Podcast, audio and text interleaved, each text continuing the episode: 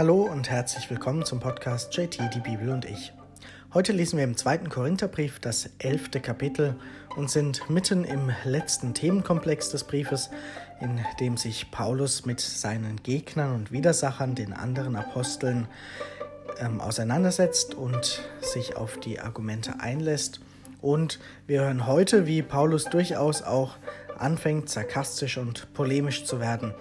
In den vergangenen Kapiteln gab es schon Andeutungen und heute wird das Ganze noch einmal ausgebaut. Lesen wir einmal den ersten Abschnitt.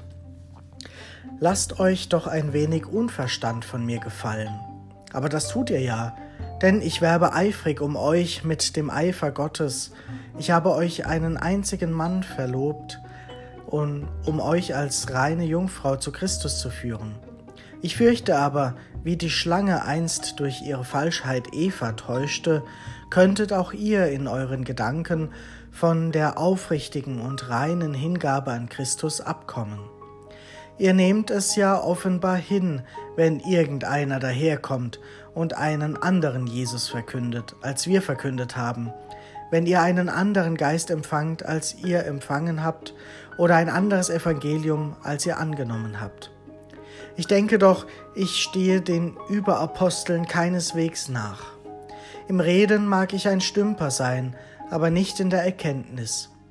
Wir haben es euch in jeder Weise gezeigt. Oder habe ich einen Fehler gemacht, als ich, um euch zu erhöhen, mich selbst erniedrigte und euch das Evangelium Gottes verkündete, ohne etwas dafür zu nehmen? Andere Gemeinden habe ich ausgeplündert und Geld von ihnen genommen um euch dienen zu können.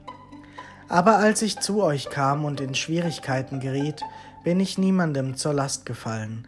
Was ich zu wenig hatte, ergänzten die Brüder, die aus Mazedonien kamen. Ich habe also darauf Wert gelegt, euch in keiner Weise zur Last zu fallen, und werde auch weiterhin darauf Wert legen.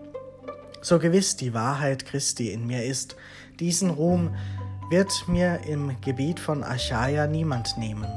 Warum? Liebe ich euch etwa nicht? Gott weiß es. Was ich aber tue, werde ich euch, werde ich auch in Zukunft tun. Ich werde denen die Gelegenheit nehmen, die nur die Gelegenheit suchen, sich Achtung zu verschaffen, um so dazustehen wie wir. Denn diese Leute sind Lügenapostel, unehrliche Arbeiter, sie tarnen sich freilich als Apostel Christi. Kein Wunder, denn auch der Satan tarnt sich als Engel des Lichts. Es ist also nicht erstaunlich, wenn sich auch seine Diener als Diener der Gerechtigkeit tarnen. Ihr Ende wird ihren Taten entsprechen. Soweit dieser erste Abschnitt. Paulus ist selbst der Gemeinde nicht zur Last gefallen, das betont er im Gegensatz zu den anderen. Die anderen Apostel nimmt er, nennt er Überapostel oder Lügenapostel und am Ende sogar Handlanger des Satans. Also Paulus wird hier sehr deutlich. Ihm wird wohl vor, zum Vorwurf gemacht, er sei zwar der Gemeinde nicht zur Last gelassen, aber er habe das wohl nur getan und äh, nichts quasi genommen, weil er ein rhetorischer Stümper sei. Darauf nimmt er ja Bezug. Vielleicht bin ich im Reden ein Stümper, aber nicht in der Erkenntnis, sagt er. Also er wehrt sich, dass man ihm zwar vorwirft oder vorwerfen kann, dass er kein brillanter Redner ist, aber der Inhalt seiner Rede, die, seine Erkenntnis, die stimmt. Da lässt Paulus nicht zu, dass daran gerüttelt wird und er begründet das eben auch mit dem, was er bewirkt hat. Er hat das Evangelium nach Korinth gebracht. Er hat die Gemeinde gegründet. Seine Verkündigung haben sie angenommen und sind ihm gefolgt und das hat ihr Leben bereichert, verändert. So sind sie auf den Weg zum Christsein gekommen. Und dann klagt er ja, dass diese Überapostel, diese Lügenapostel dann auftreten und alles ausnutzen, um den Ruhm auf sich zu ziehen. Dass sie quasi alles tun, fremden Ruhm auf sich deuten und in Anspruch nehmen, so dass sie gut dastehen und dass sie beliebt sind bei den Menschen. Und dann wird Paulus sehr deutlich, indem er das vergleicht, eben nicht nur mit Lügenapostel bezeichnet, sondern eben, dass das sogar die Tarnung ist des, der Diener des Satans, also dass da jemand Böses sein Werk führt, ähm, wenn sie sich eben falsch ausgeben und wenn sie quasi ja, versuchen, ein Apostel zu sein, aber sich verhalten wie das Gegenteil und dadurch eben die Menschen auch täuschen und ausnutzen und am Ende es ihnen nur um ihr eigenes Ansehen und ihren Ruhm, Ruhm geht. Das Ganze ist zwar lange zurück, aber ich glaube, das gibt es auch heute noch. So können wir das auch heute in unsere Zeit übertragen, dass es Menschen gibt und dass wir vielleicht selbst auch schon solchen Menschen begegnet sind oder dass wir selbst schon einmal in einer Situation waren, wo wir vielleicht auch so gehandelt haben, vielleicht unbewusst oder bewusst, dass wir eben selbst im Rampenlicht stehen wollen, den Ruhm anderer einkassieren wollen und sozusagen auf Kosten anderer hier handeln und vielleicht auch dafür sorgen, dass andere in einem schlechten Licht dastehen. Also je nachdem, wie wir über andere reden, sind die natürlich bei anderen, mit denen wir über sie geredet haben, plötzlich nicht mehr so hoch im Kurs, nicht mehr so angesehen. Und so geht es ja Paulus auch, dass da Vorwürfe dastehen, im Raum stehen, die vielleicht von den anderen kamen, dass er ein rhetorischer Stümper sei und so weiter. Ja, es ist ein, eine Thematik, die zeitlos wahrscheinlich aktuell ist. Dort, wo Menschen miteinander zu tun haben, gibt es auch immer die Versuchung, dass man eben nicht redlich und ehrlich auftritt, sondern auch eigene Vorteile nutzt, ausnutzt, sucht. Und für Paulus ist es aber ein No-Go, dass quasi christliches Leben sozusagen auch authentisch sein muss, dass man wirklich glaubhaft auch leben muss, was man sagt, wofür man steht und dass es erkenntlich sein muss für Außenstehende, dass da jemand wirklich auch das tut, was er sagt und behauptet zu tun. Das ist dem, nach Paulus im Sinne des Evangeliums und das ist sozusagen auch der Weg, den er vorgelebt hat, den die Gemeinde angefangen hat zu gehen, bevor dann plötzlich diese Überapostel aufgetreten sind und andere Dinge verlautbart haben und dann war natürlich die Verunsicherung und die Spaltung schon da. Der folgende Teil dieses Kapitels und auch noch Teile des morgigen Kapitels werden die sogenannte Narrenrede genannt, eben eine ja, Rede, in der Paulus jetzt durchaus sarkastisch wird. Lesen wir einmal den nächsten Abschnitt. Noch einmal sage ich, keiner soll mich für einen Narren halten. Tut ihr es aber doch, dann lasst mich auch als Narren gewähren, damit auch ich ein wenig prahlen kann. Was ich hier sage, sage ich nicht im Sinn des Herrn, sondern wenn es schon um das Prahlen geht, wie ein Narr. Da viele Menschen im Sinn dieser Welt prahlen, will auch ich einmal prahlen. Ihr lasst euch die Narren ja gern gefallen, ihr klugen Leute, denn ihr nehmt es hin, wenn euch jemand versklavt, wenn euch jemand ausbeutet, wenn euch jemand in seine Gewalt bringt, wenn jemand anmaßend auftritt, wenn euch jemand ins Gesicht schlägt. Zu meiner Schande muss ich gestehen, dazu bin ich allerdings zu schwach gewesen. Wozu aber jemand den Mut aufbringt, ich rede jetzt als Narr, dazu bringe auch ich ihn auf. Sie sind Hebräer, ich auch. Sie sind Israeliten, ich auch. Sie sind Abrahams Nachkommen, ich auch.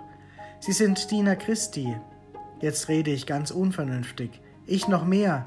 Ich ertrug mehr Mühsal, war häufiger im Gefängnis, wurde mehr geschlagen, war oft in Todesgefahr. Fünfmal erhielt ich von Juden die vierzig Hiebe weh, weniger einen. Dreimal wurde ich ausgepeitscht, einmal gesteinigt, dreimal erlitt ich Schiffbruch, eine Nacht und einen Tag trieb ich auf hoher See. Ich war oft auf Reisen, gefährdet durch Flüsse, gefährdet durch Räuber, gefährdet durch das eigene Volk, gefährdet durch Heiden, gefährdet in der Stadt, gefährdet in der Wüste, gefährdet auf dem Meer, gefährdet durch falsche Brüder. Ich erduldete Mühsal und Plage, viele durchwachte Nächte, Hunger und Durst, häufiges Fasten, Kälte und Nacktheit um von allem andern zu schweigen, dem täglichen Andrang zu mir und der Sorge für alle Gemeinden. Wer ist schwach und ich bin nicht schwach? Wer kommt zu Fall und ich werde nicht von brennender Sorge verzehrt?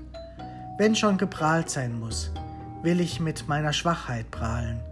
Gott, der Vater Jesu des Herrn, er, der gepriesen ist in Ewigkeit, weiß, dass ich nicht lüge. In Damaskus ließ der Statthalter des Königs Aretas die Stadt der Damaszener bewachen, um mich festzunehmen. Aber durch ein Fenster wurde ich in einem Korb die Stadtmauer hinuntergelassen, und so entkam ich ihm. Soweit dieser zweite Teil des Kapitels und soweit dieses elfte Kapitel. Ja, wir hören hier eine Narrenrede, die Narrenrede des Paulus, Sarkasmus. Paulus lässt sich eben auf sarkastische Weise auf die Maßstäbe der Gegner ein und er führt sie durch seine Rede, durch seine Theologie letztlich ad absurdum. Also er zeigt auf, dass es völliger Schwachsinn ist, was die anderen behaupten, indem er ihnen vor Augen führt, was er alles getan hat, dass er auch mal prahlen kann, was er für das Evangelium, für Jesus getan hat, für die Gemeinden. Und da brauchen andere nicht daherkommen und prahlen und meinen, sie hätten einiges erleiden müssen. Paulus zählt ja alles auf, was ihm widerfahren ist, was zum Teil in der Apostelgeschichte zu lesen ist. Und er will, dass die Gemeinde quasi jetzt ihn einmal als prahlenden Narren zulässt, gewähren lässt, weil sie ja eben auch das Treiben der anderen Überapostel ertragen. Also die ganze Prahlerei der anderen scheint ihnen ja nichts auszumachen. Also sagt Paulus, sollen sie jetzt auch einmal ihn prahlen lassen. Und am Ende hören wir dann, worauf Paulus hinaus will. Er zeigt oder sagt, dass die anderen Apostel sich über ihre Stärken, über die Stärken rühmen und Paulus tut das Gegenteil. Er sagt, dass gerade die Schwachheit der Grund ist, zu prahlen. Über die Schwachheit will er sich rühmen, denn vor, als Mensch schwach zu sein, das ist vielleicht in manchen Fällen die eigentliche Stärke, sich einzugestehen, ein einfacher, schwacher Mensch zu sein. Kein Übermensch, keiner, der nach vorne, nach außen immer nur glänzt und scheinbar alles richtig macht. Paulus ist ein, ein Apostel, der auch dazu stehen kann, selbst auch Fehler zu haben, schwach zu sein, Dinge nicht immer richtig zu machen, aber er beansprucht für sich, authentisch zu sein. Und ich glaube, das ist ein Punkt, der heute genauso wichtig ist, sich nicht nur zu rühmen und gut darzustellen, gut verkaufen zu können. Das macht in vielen Kontexten oft viel aus und kann vieles bewirken. Aber letztendlich die Qualität eines Menschen, die eigentliche Qualität, die steckt vielleicht auch in der Schwachheit, im Menschsein, in dem Moment, wo man echt ist, man selbst ist, wo man es schafft, einfach man selbst zu sein. Die Schwachheit die eigentliche Stärke für Paulus und sicherlich ist da auch was dran, wenn wir so ins Nachdenken kommen, dass auch die schwachen Momente oft. Momente der Stärke sind, des Durchhaltens und Paulus zählt ja auf, was ihm alles widerfahren ist, was er alles erlitten hat. Und durch all diese Schwachstellen, durch diese ja zum Teil auch Demütigungen ist er stark geworden, kann jetzt vor sie hinstehen und sie eben mit den eigenen Mitteln quasi mit der Prahlerei überlisten und sozusagen vor Augen führen, dass es absurd ist, was die anderen da erzählen, wie sie sich aufführen und ins Rampenlicht stellen, während er, Paulus, doch der ist, der das Fundament, die Grundlage des Glaubens dort in Korinth gelegt hat, in einer Bescheidenheit, aber in einem ehrlichen, authentischen Leben und Vorleben, im Beispiel sein, was es wirklich heißt, Apostel zu sein. Ich denke, dieser Appell, authentisch zu sein und eben nicht in Prahlerei äh, zu enden und sich da hineinzugeben, das kann ein wichtiger Hinweis auch für uns heute sein. Und mit diesen Gedanken und mitten in der Narrenrede, die morgen fortgesetzt wird, wollen wir für heute schließen und ich wünsche dir noch einen schönen Tag.